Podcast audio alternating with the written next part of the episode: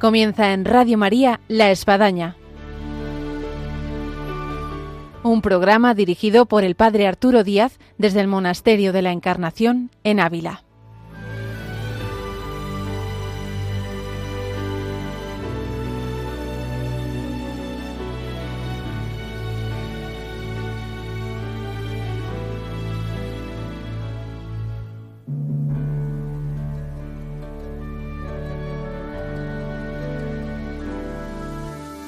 Hola, buenos días, les habla el Padre Arturo Díaz, bienvenidos a La Espadaña y como todo último viernes de mes tenemos con nosotros la vida y obra San Juan de la Cruz, de la mano de María Ángeles Álvarez. Y vamos a festejar desde este nuestro programa también los 25 años de Radio María. Así que bienvenidos a este programa con el cual ahora comenzamos.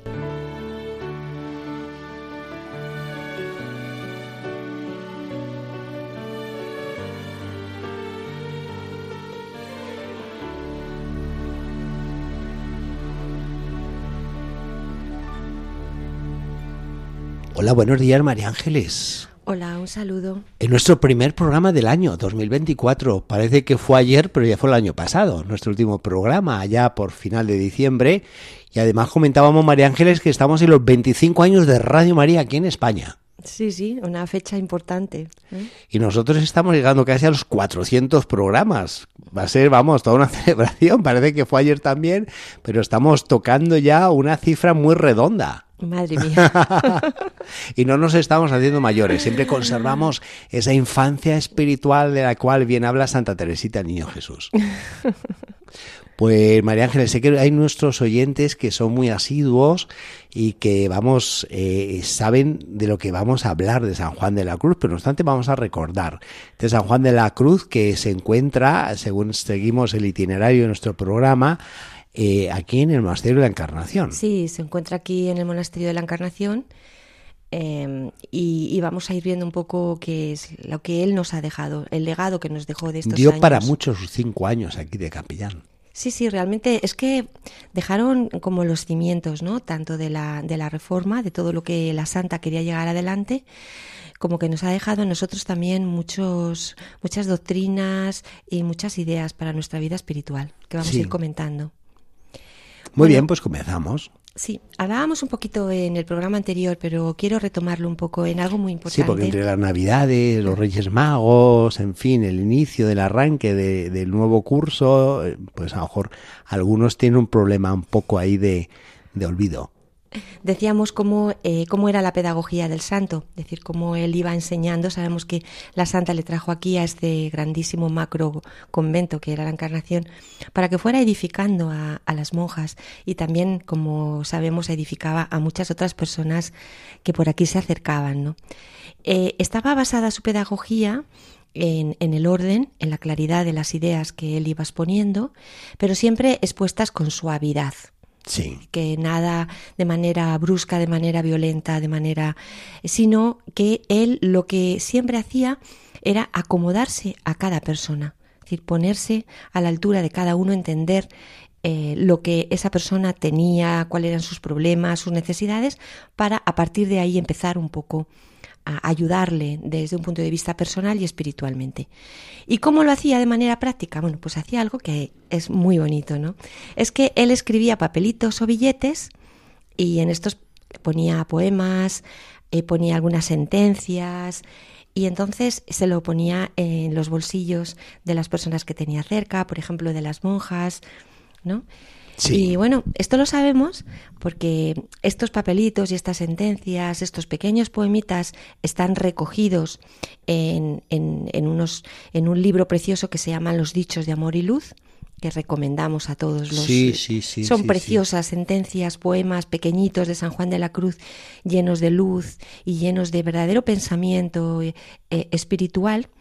Y uno de estos papelitos, pues a veces también los papelitos tenían dibujos entonces, en uno de estos papelitos que metió en un bolsillo de una monja de la Encarnación, pues aparece el, dibujado un Cristo, que no es ni más ni menos que el Cristo famoso que está aquí en el Museo de la Encarnación y que luego después inspiró a artistas tan importantes como Salvador Dalí. Así es. Es una de las piezas, yo cuando entra la gente al museo y les digo, mire, de mucho lo que hay que ver, hay algo que no se puede uno perder. Y viene a ser precisamente el dibujo que está haciendo mención aquí María Ángeles Álvarez, donde además eh, es pequeñito, es muy pequeño, porque lo metió en el bolsillo. O sea, nuestros, nuestros oyentes ya lo saben, que mucha gente pues no sabe ¿no? El, por qué es tan pequeño y por qué está así, ¿no?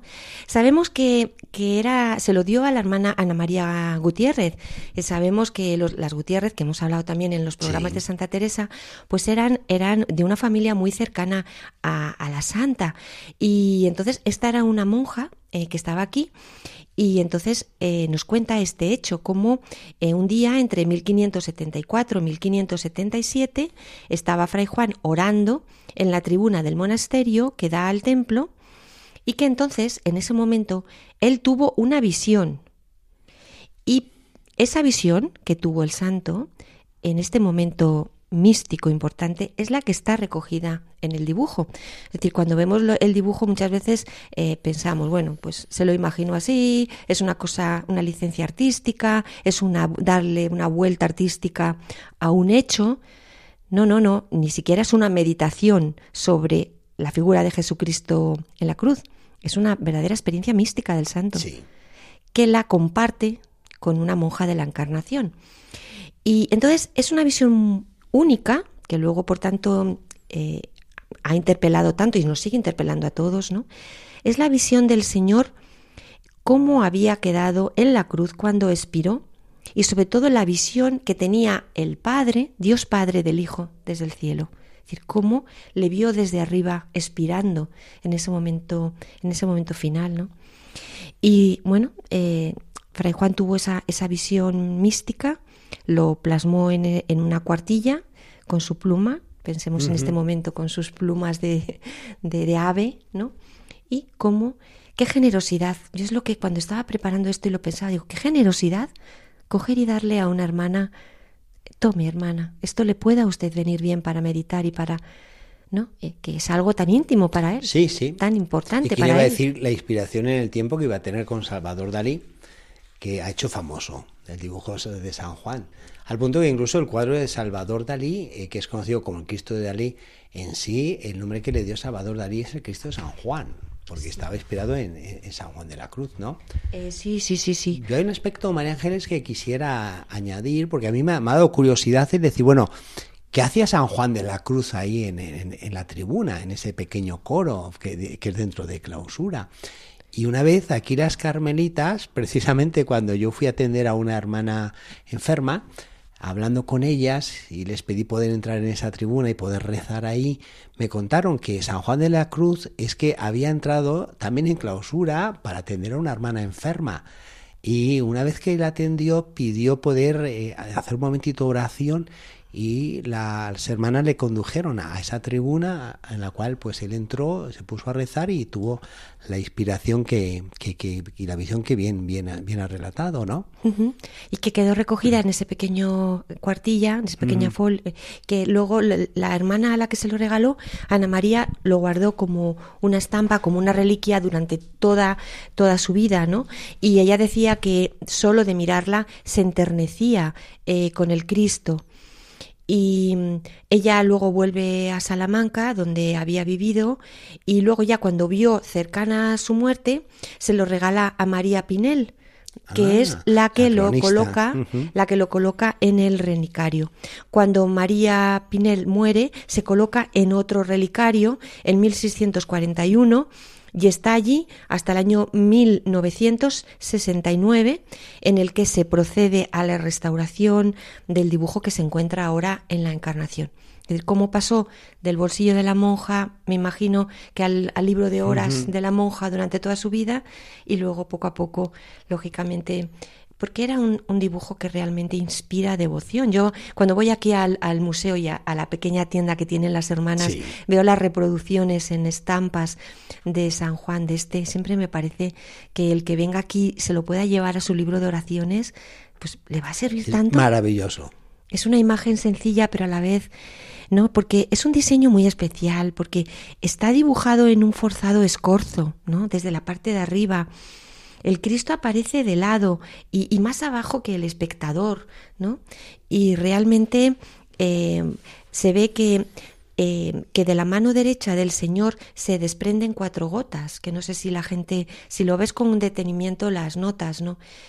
Y, yo he leído en algún sitio, o no sé, eh, me ha llegado a mí esta información de que son las lágrimas del Padre llorando por el Hijo el Dios Padre, ¿no? que está viendo la escena, porque realmente este, este, este Cristo lo que nos viene a mostrar es este momento de la muerte de Jesús vista desde, desde el cielo, ¿no? Yo no sé si Mel Gibson, aquí me voy a arriesgar, ¿no? En la famosa película La Misión, eh, quien la ha visto se acordará, que viene prácticamente a terminar cuando Cristo muere en la cruz y cae una gota.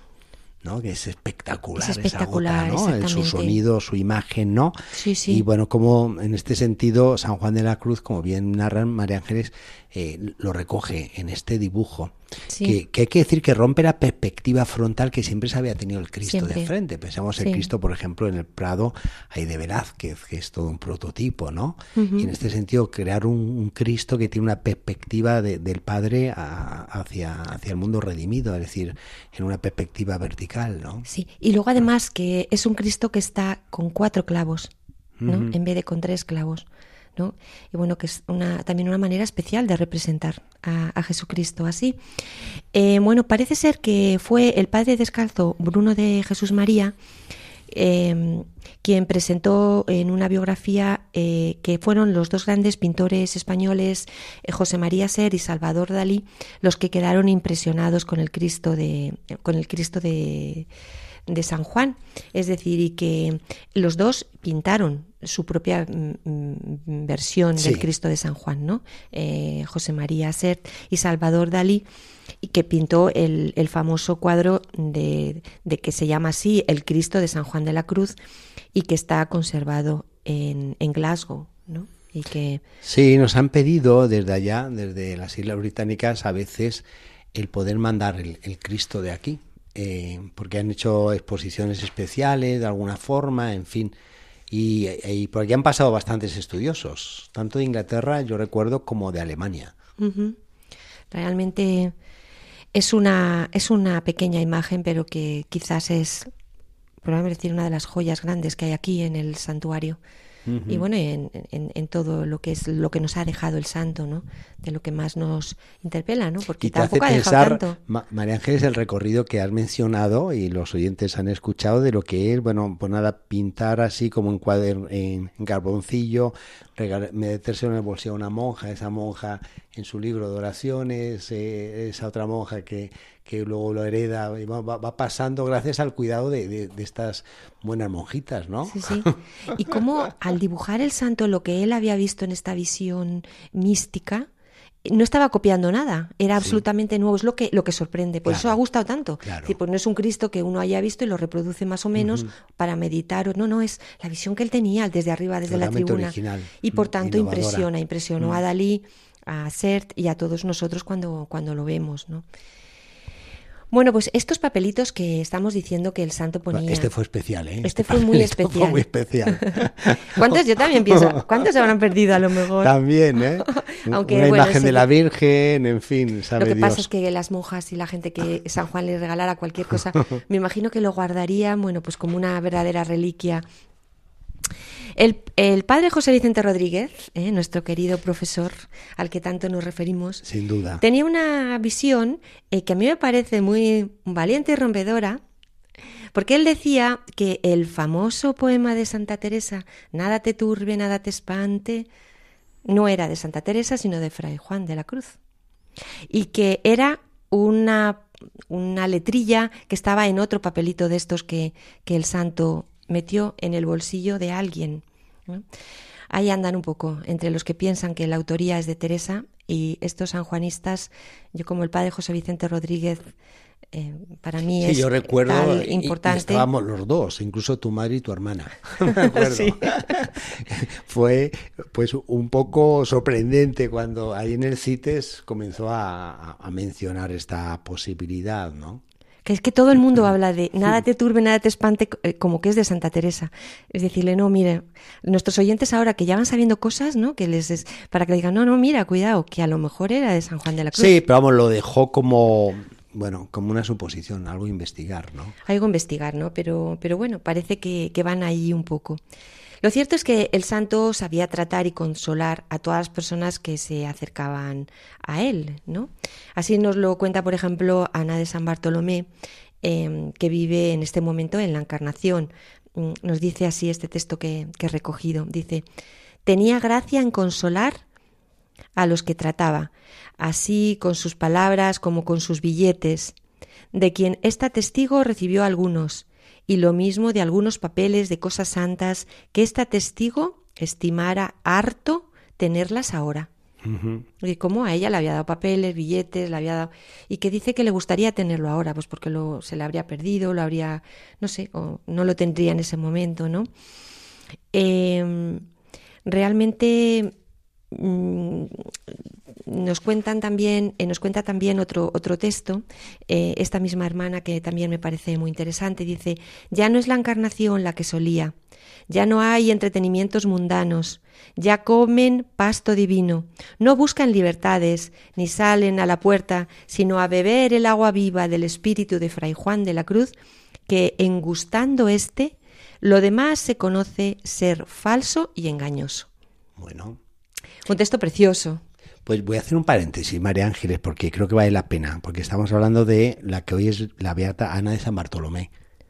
Y hace dos días, el miércoles pasado, celebramos San Francisco de Sales.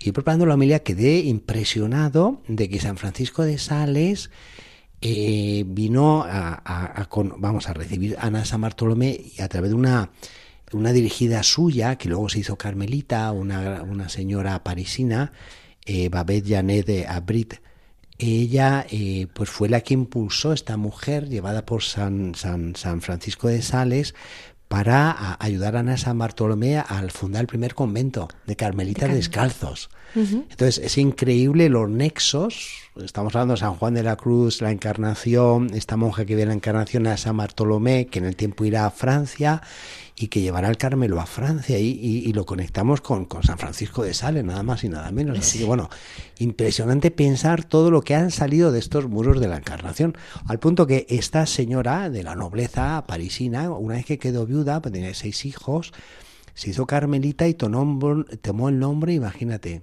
de María de la Encarnación. Sí, sí, sí, Así que bueno, cerramos el paréntesis. Sí, no. De San Francisco de Sales. No, yo quería comentarle este texto que he leído tan bonito, que me ha gustado mucho la expresión esta de ya comen pasto divino. Sí. Es, como, como si las, las monjitas de aquí fueran como ovejitas. Es una cosa que les gusta también mucho a las hermanas, considerarse como ovejas, ¿no? Del buen pastor. Sí. Bueno, ellas ya comen pasto divino. Entonces ya, como hemos contado en otros programas, todos los problemas que tenían con la, con la gente de Ávila ya no. Aquello ya no les preocupaba, ¿no? Desde que estaba ya San Juan, pues ya todos los demás ya no les parecía nada. Querían eh, pues gustar ¿no? este pasto divino que, que, era, que era el Señor. Precisamente la eh, que va a entrar de Carmelita en unos meses, pues se va a poner el nombre del buen pastor. Así que ah, bueno, también todo está ligado, como vemos hoy. bueno, la pedagogía de, de Fray Juan, pues eh, como he dicho, estaba llena de blandura, de suavidad y de amor. Bueno, hay unos hechos que yo he recogido de, la encarnación que nos vienen a demostrar esto, ¿no? En hechos concretos. Uno es que un día estaba una monja eh, barriendo, pero estaba descalza, barriendo descalza la pobre, no por ser descalza, sino porque no tenía dinero para poder comprar Era calzado, el convento en ese tiempo, no tenía la reforma todavía. Entonces eh, nos cuentan que el santo busca dineros de limosnas en la ciudad y se lo entrega para que compre unos zapatos. Decir, bueno, usted no ha hecho, usted no tiene vocación de descalza, usted es calzada. Y si no tiene, pobre, es que usted no tiene. Vamos a buscarle, ¿no? Me ha parecido pues un gesto muy, muy cariñoso del padre. En otro caso es que avisan al santo de que hay una hermana que está en coma profundo. entra en clausura y ve que ha muerto sin la extrema unción y sin confesarse y se va al coro eh, de Fray Juan y se pone en oración. Eh, al poco le van a decirle que la enferma ha vuelto así y entonces el santo la prepara para el buen morir. Pues este es otro, otro de los datos que tenemos del, del, poder de la oración de Fray Juan, que vamos a seguir viendo en programas sucesivos muchos más hechos ¿no? concretos ¿no? De, de, cosas que sucedían alrededor. Eh... Yo de estos que ha relatado de los zapatos, eh, efectivamente eh, es, es, maravilloso los testimonios que hay de la preocupación de San Juan de la Cruz en, en cosas materiales sea de vestir, sea de calzar, sea de comer, eh, de, un monasterio casi 200 monjas, ¿no? Donde podemos imaginarnos, pues quizás eh, un capellán del monasterio de la Encarnación y más quien era San Juan de la Cruz, doctor, poeta, místico, bueno, pues un poco las nubes y, y no, te encuentras en estas situaciones muy humanas, donde pues veía esas necesidades y, y él no, no, no, no deparaba en ver cómo solucionarlas. Es que tanto Teresa como Juan siempre han sido y han, abogado por una mística de, barrer, ¿no? Y de, y de cuidar las cosas básicas, es decir, de estar en el suelo, una mística de la vida diaria, ¿no? De, entre los pucheros anda el Señor y esto mismo, estar pendiente de las necesidades de, las personas que estaban a su alrededor. Sí. Esto es así. Bueno, la relación que, había entre Teresa y Juan, pues eh, era, podemos plantearnos, ¿no? Cómo era bueno, pues era profunda a nivel espiritual. Pero Teresa eh, seguía confesándose con el jesuita rector del Colegio de San Gil, de aquí de Ávila. Y entonces en esto, eh, pues realmente lo que nos muestra eh, es una de las cosas características del espíritu de nuestra santa, ¿no? Es su libertad interior. Es decir, bueno, sí, Fray Juan es aquel, padre que me va a ayudar a llevar adelante la, la, la reforma eh, tanto en las monjas como en, los frailes, pero yo tengo que tener una cierta libertad ¿no? a la hora de, mi vida interior con relación a él, aunque, como sabemos, pues, pues tenían una gran conexión. Sabemos que cuando se ponían a hablar los dos, pues como aquí se cuenta en el levitaban como como como aquí se cuenta no es que se ponían a hablar de la Santísima Trinidad aquí en los locutorios del, del monasterio y bueno, pues que, que, que, le evitaban, realmente es así, ¿no? Eh, eh, esto lo, nos lo cuentan las, las crónicas, ¿no? Eh, y que nos cuenta incluso la, hermana Beatriz de Cepeda, sabemos familia de Santa Teresa, que vino con un recado para la madre y se encontró a los dos pues traspuestos y, y en levitación, hablando de la Trinidad. Es decir, que esto nos viene a hablar de la conexión espiritual profunda que existía entre los dos, ¿no? Eh, junto, como acabamos de decir, con este carácter del, del, temperamento y la manera de ser de la santa, que quería esa, esa libertad ¿no? en cuanto a sus cosas íntimas más, más personales, que, que, eran las que ella vertía en sus confesores. Y para quien viene aquí al monasterio de la Encarnación no hay que perderse este espacio que bien está contando aquí María Ángeles de este locutorio donde cuando uno viene y hace la visita al museo puede pasar eh, por, por el locutorio donde pues se dio esta experiencia mística de lo que viene a ser pues el levitarse, el levantarse del suelo. Y donde hay un cuadrito muy bien pintado, un poco de la época, de San Juan de la Cruz sentado ahí en la silla, eh, pues eso, a un metro de altura, y Santa Teresa del otro lado de la reja, medio como agarrándose, que, se está levantando. También pensemos en algo muy importante, ¿no? De la conexión espiritual de los dos. Es que aquí, entre ellos, eh, pues fue cuando sucedió el matrimonio espiritual de Santa Teresa, ¿no? Estamos hablando del 18 de noviembre del año 1573, en el que estaba Fray Juan de la Cruz diciendo la misa aquí en la Encarnación. El santo había oído que a la santa le gustaban las formas grandes, que sabemos que bueno que incluso todavía las hermanas siguen manteniendo no sí, les gustan. aquí en, en, la encarnación les gustan las formas grandes. Y cuando la santa va a comulgar el santo no se sabe muy bien por qué coge y corta en dos la forma y le da una, una, un trocito pequeñito no entonces, en este momento la santa tiene una, una visión mística eh, importante en la que interviene el Señor y le dice, no hagas miedo, hija, que nadie sea parte para quitarte de mí, dándome a entender que no importaba. ¿no? Esto, esto que le dijo eh, eh, nuestro Señor Jesucristo esta locución está recogida en una cuenta de conciencia, Sí. que como hemos hablado muchas veces, eh, pues son datos de, de la vida espiritual más profunda de la santa, con lo cual ella nos cuenta esto y nuevamente estamos en la relación con Fray Juan de la Cruz, ¿no? Eh, la que en este momento se produce, pues quizás uno de los momentos más importantes de la vida espiritual de cualquiera, ¿no? Que es el matrimonio de cualquier santo, que es el matrimonio espiritual. Pues llegamos al final de este programa, María Ángeles, pero yo creo que nos enclavamos aquí porque de esto hay que hablar más, de lo que supone el matrimonio espiritual, de esta gracia mística, de este fenómeno que aquí se vivió y que además, una vez más, que Nuestra Encarnación, este relicario que es, pues conserva ese comulgatorio, ese lugar donde ahí se dio, con un cuadro hermosísimo.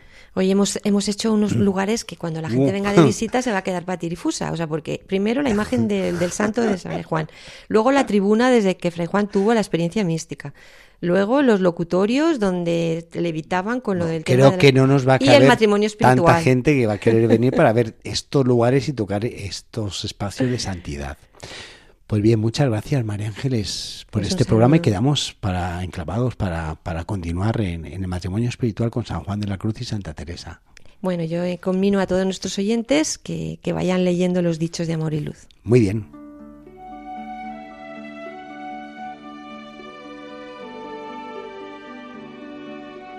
Llegamos así a nuestro final del programa donde siempre nos quedamos con ganas de más. Pero bueno, continuará Dios mediante y les emplazamos a nuestro próximo programa de la Espadaña en Radio María en estos 25 años que está celebrando Radio María, que es todo un jubileo de acción de gracias. Y nos encontramos el próximo viernes, Dios mediante. Hasta entonces, feliz aniversario, Radio María.